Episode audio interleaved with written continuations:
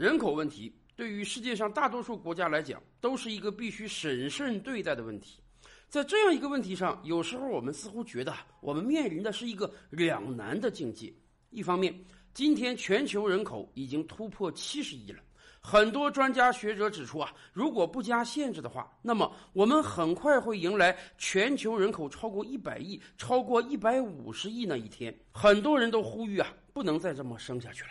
因为我们地球的承载量是有限的，我们地球的能源资源是有限的，让每一个人都过上幸福生活似乎是不可能的。不要说人口一百亿、一百五十亿那一天，美国有一位前政治家早就呼吁过啊，让全世界所有其他的人都过上美国人这样的生活，那就是不可能的。你把地球资源再翻个几倍也是不可能的。所以，似乎控制人口是每个国家都必须有的政策。然而，从另外一个方面看，我们的邻邦日本、韩国在这些年来已经开始出现了大面积的人口萎缩，老年人越来越多，年轻的人越来越少，他们的国家人口已经出现了负增长。不止日本、韩国呀，放眼世界，西欧、美国，几乎每一个发达国家都存在着人口减少，尤其是青年人口减少的问题。对于很多发达国家来讲，为了让老百姓有一个安稳的晚年生活，早在几十年前，他们就建立了相对完善的社保体系。各个国家的社保体系虽然不尽相同，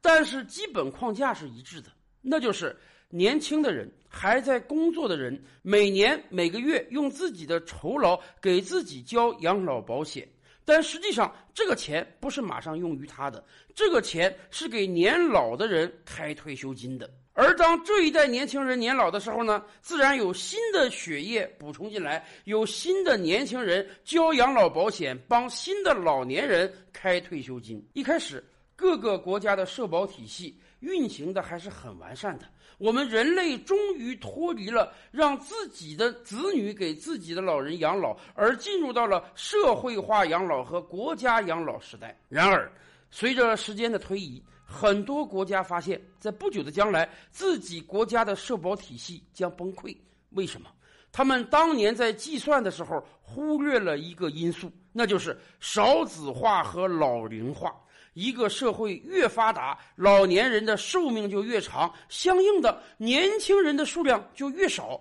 再加上每一个发达社会给年轻人的压力都太大了，导致大部分国家的年轻人都不愿意结婚，不愿意生孩子。一个体系中领钱的人越来越多，往里注入钱的人越来越少，那么这个体系迟早有崩溃那一天。所以这些年来，很多发达国家都在不遗余力地号召生育。那么，对于一个国家来讲，到底是应该控制生育，还是应当鼓励生育呢？其实，我们另外一个邻邦新加坡过去几十年的经验，倒真的值得我们好好反思一下。今年的疫情对很多国家经济的打击都是非常巨大的，所以啊，新加坡政府也通过了巨额的经济刺激计划。除了传统那些发钱呀、免息贷款之外，新加坡政府还别出心裁的搞了一个鼓励生育的计划。新加坡政府说啊，疫情期间小老百姓收入减少啊，年轻的夫妇本来就没钱儿，再生孩子负担更大了。那么怎么办呢？没关系，疫情期间出生的疫情宝宝。新加坡政府每对夫妇补给你三千新币的补贴，一新币相当于五人民币左右。也就是说，每对新加坡夫妇在疫情期间生一个宝宝，他们能额外从政府那儿拿到超过一万五千人民币。而且，新加坡的鼓励生育政策远不止此啊！在此之前，新加坡就规定啊，一对夫妇生第一个孩子和第二个孩子的时候，政府每个孩子会补给你八千新币的补贴。如果你会生第三个孩子，那么太好了，补贴将上涨到一万新币，将近五万人民币呀！而即便这样，新加坡政府还是觉得不够，所以疫情期间还要加码鼓励生育。没办法，新加坡政府也意识到了，本国的生育率实在是太低了。虽然现在还没有出现人口萎缩的状态，但未来迟早他们会步日韩的后尘的。然而，新加坡是一直在鼓励生育吗？当然不是。就在短短的几十年之前，新加坡就是严格的计划生育的。上世纪五六十年代，在一九五九年，新加坡迎来了自治，后来又和马来亚等国家组成了马来西亚联邦。刚刚获得自治的新加坡，老百姓生活水平迅速提升，没有战乱了，天下太平了，那么自然要多生孩子了。虽然新加坡当时只是倡导啊，每个家庭生三个孩子就可以了，但是很多家庭生育了第四个、第五个甚至第六个孩子，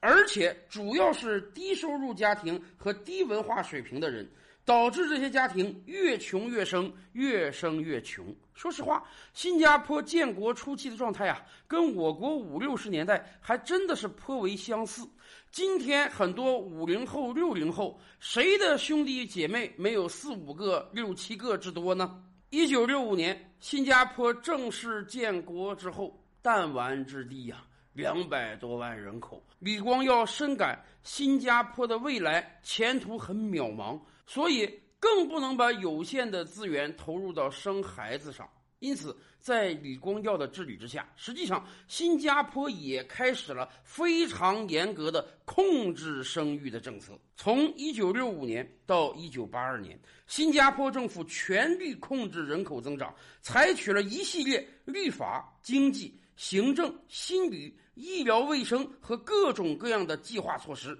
把人口控制纳入到新加坡的每一个五年计划之中。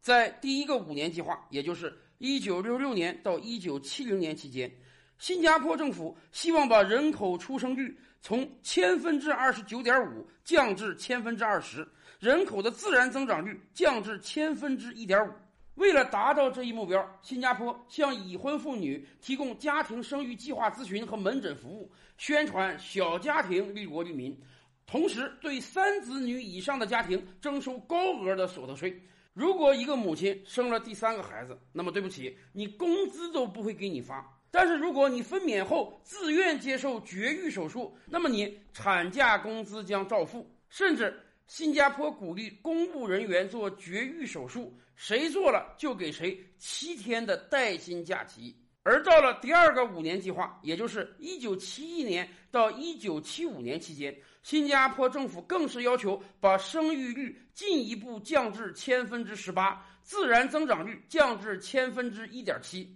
那个时候，新加坡向全体老百姓宣传两子女家庭模式，对于少子户给予各种各样的优待，子女入学优先选择学校，减免所得税。如果你住进政府提供的公房后，两子女家庭还有权把部分房间出租，以增加家庭收入。而到了第三个五年计划，也就是一九七六年到一九八零年期间，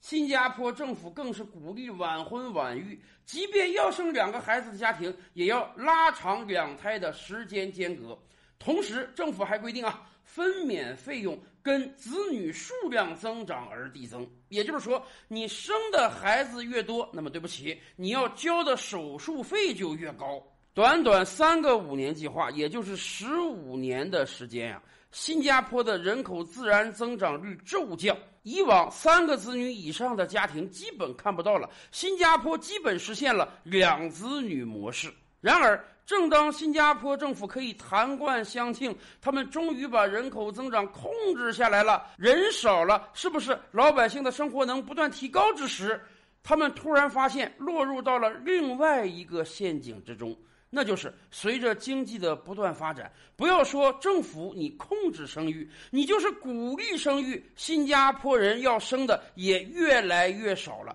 而且，尤其是那些高收入水平、高知识水平的家庭，生孩子的人越来越少了。更有甚者，新加坡是个多种族国家，虽然以华人为主，但是新加坡还是有着大量的马来人、印度人等外来种族的。以往华人是新加坡人口中的主体，但是新加坡政府突然发现，通过十几年的生育政策，华人是越来越不愿意生了。也就是说，未来新加坡政府不但面临少子化、老龄化的危险，他们甚至会面临有一天华人将不再是新加坡主流民族的危险。所以。近几十年来，新加坡政府早就改变了控制生育的政策，转而鼓励生育。以往你生的越多，交的所得税就越多，现在反过来了，你生的越多，政府给你的鼓励就越多。然而，控制生育容易啊，我可以一道行政命令下去。谁生的多，我就打击谁。然而，鼓励生育很难啊！你总不能说哪对夫妇不生三个以上孩子，我就要给你投到监狱中去吧？所以，新加坡政府能够采用的手段是有限的，只能通过减免各种税费、给予各种婴儿花红、给予各种生育补贴来鼓励生育。但是，对于大多数的青年来讲，生活的压力确实是很重的。今天你给他钱，他也不愿意生啊。新加坡的生育政策调整告诉我们：病万变，药亦万变。这个世界上没有什么政策是放之四海而皆准的，没有什么政策是横贯古今而皆准的。一切的政策都应当因时因地而调整。而且，以往的政策是有巨大的惯性的，即便你今天调整，效果恐怕也得十几二十年后才能显现出来啊！照吕拍案，本回书着落在此。欲知大千世界尚有何等惊奇，自然是且听下回分解。